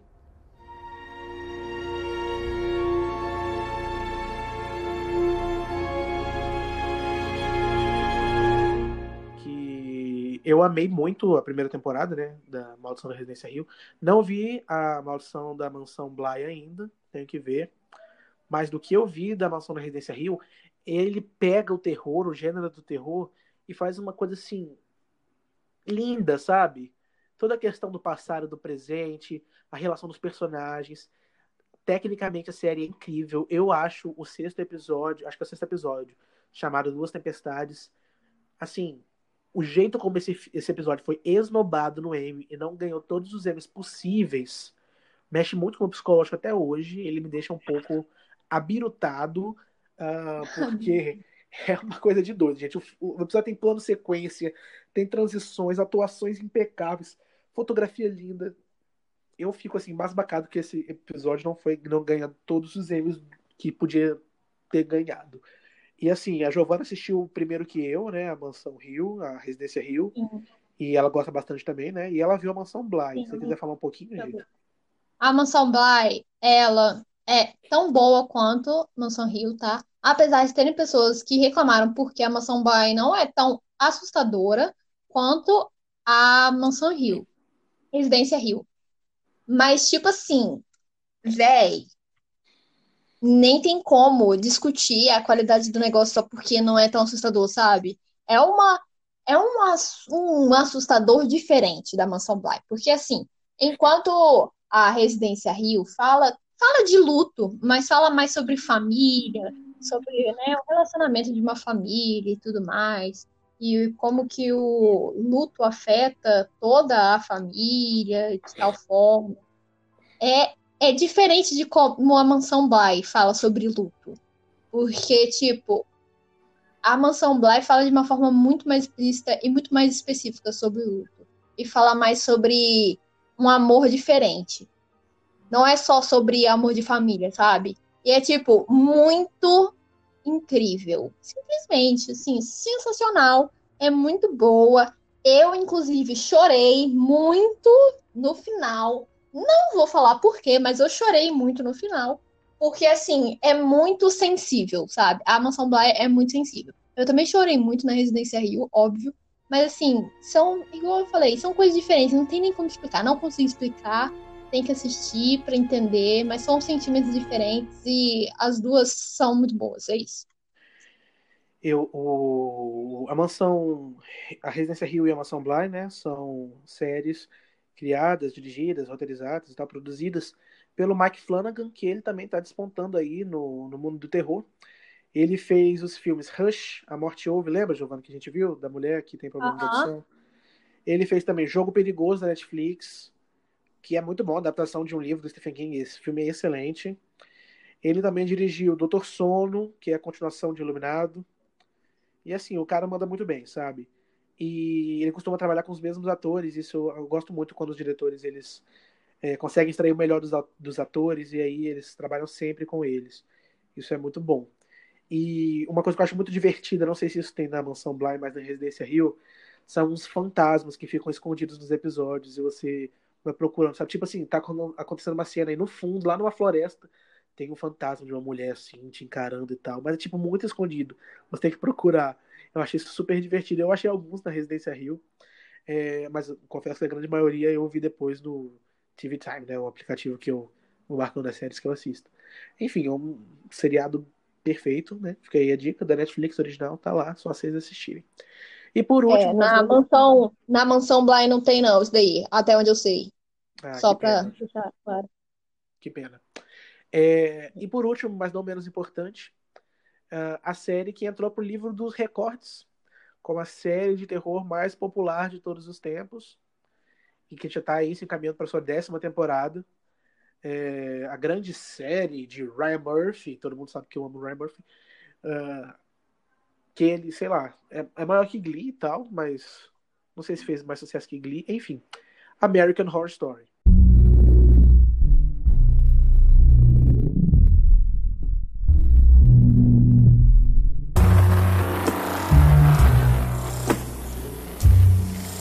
American Horror Story, né, é uma série antológica do criada pelo Ryan Murphy, né, que é o criador de Glee, de American Crime Story, de The Politician da Netflix, de Hollywood da Netflix, Ratched, enfim. É, o Ryan Murphy ele criou essa série porque ele ama terror. E é uma série antológica. Então cada temporada conta uma história diferente, apesar de as últimas misturarem, né, histórias de algumas com as outras. E como eu disse, já está se encaminhando para sua décima temporada. Isso só mostra como a série é, tem qualidade, porque é uma série para ela continuar. Não necessariamente, porque tem muita série ruim que continua só por causa dos fãs. Mas a American Horror Story ela tem esse poder de renovação. Porque como cada temporada é uma história diferente, eles não ficam na mesmice. E os atores são, acho que a grande joia da coroa do Ryan Murphy, ele consegue tirar atuações incríveis em todas as séries dele. E a American Horror Story não é diferente. Nas quatro primeiras temporadas a gente teve a grande musa dele sendo a Jessica Lange. E depois disso, essa coroa passou para Sarah Paulson, né, que faz tudo dele. Ela tá em quase todas as temporadas de American Horror Story, só não tá na nona, mas ela vai voltar na décima. E ela fez Ratchet, fez uma participação pequena em Field, fez American Crime Story, enfim, ele, ele adora essa mulher e eu também a amo. Mas enfim, é, a minha temporada favorita de American Horror Story é Coven. Eu vi todas, menos a última, nona. Tô devendo isso pra mim mesmo, né? Tem que assistir. E, enfim, a minha temporada favorita é Coven, que é a terceira. E a que eu menos gosto é Apocalipse, né? Que é a oitava, que eu acho ela bem ruimzinha, na verdade, apesar de ter personagens incríveis. Porque resgata personagem da terceira temporada e da primeira. E tem uma atuação excelente do. Como é o nome do menino? Ah, esqueci o nome dele. Ivan que faz Peter? outros- Como? Ivan Peters? Não, não é esse menino, não. É o menino que fez o Anticristo. Enfim, ele é muito bom. Ah, sei. Ele é muito bom nessa, nessa temporada e tal. E, enfim, é isso. Giovanna viu algumas temporadas, quer falar, Gi? É, esse aí é outras das séries, né, de que entra pra lista de séries que o Eduardo me recomendou e que eu não terminei de assistir. Eu assisti, sei lá, quatro temporadas. Essa foi, acho que foi quatro mesmo, hein? A maioria foi por causa do Eduardo me obrigando a assistir. Tem inclusive a temporada de Hotel. Foi ter, Hotel, não, foi Roanoke. Roanoke eu não assisti o último episódio. Eu tenho dessas, inclusive Euphoria é uma dessas que eu não assisti o último episódio só. E assim, eu gosto bastante das temporadas que eu vi, sabe? Acho muito legais. E é isso, American Horror Story é muito boa. Eu deveria terminar de assistir um dia, mas eu tenho muita preguiça. É, eu acho que American Horror Story, as pessoas começam pela primeira temporada e às vezes não gostam da primeira temporada, apesar de eu achar muito boa. Mas American Horror Story é uma série que você pode navegar pelas temporadas, porque são histórias diferentes. e de repente uma coisa que não te agrada na primeira, é, você vê uma coisa na terceira que você gosta, ou na sétima, ou na segunda, enfim. Né? E a gente teve grandes nomes, né, atrizes aí nessa, nessa temporada, como eu disse, a Jessica Lange, a Sarah Paulson, a gente teve a Kathy Bates, que já ganhou até Emmy, né, interpretando a Madame Delphine Laurier em Coven, a gente tem a Frances Conroy, é, a Lady Gaga participou de duas temporadas, a gente teve também a Lily Rabe, que é muito boa, enfim, assim, muitos atores bons. E Ivan Peters também, é, Dennis O'Hare, grandes atores participando. Então, gente, acho que é isso, né? A Maria voltou aqui para se despedir. E obrigado a vocês que acompanharam, né? Desculpa pela ausência dos episódios, mas a gente está voltando com tudo. Eu queria falar que a gente vai ter exclusivamente essa semana de retorno do Odeio Cinéfilos um episódio extra de Halloween que vai sair amanhã, no dia 31 onde eu e a Giovana e a Mari Eduarda falamos sobre alguns filmes com a aura do Halloween, mas que não são necessariamente de terror. O episódio ficou muito divertido, já está gravado, quase finalizada a edição. E uh, obrigado a vocês né, que assistiram. É, siga a gente aqui no Spotify. É, me siga também nas minhas redes sociais, né? Arroba Carlos Carvalho V, em todas elas, no caso Facebook, no caso Instagram e também o Twitter. E é isso, obrigado, Maria e Giovana. Tchau, galera. Fica bem. Fica bem. Tchau, galera. Fica bem também. É isso. Me segue lá no Twitter, Instagram, Gisadraus, G-I-S-A-D-R-A-W-S. E é isso. Beijinho, gente. Tchau, tchau. Até o próximo episódio. Beijinho.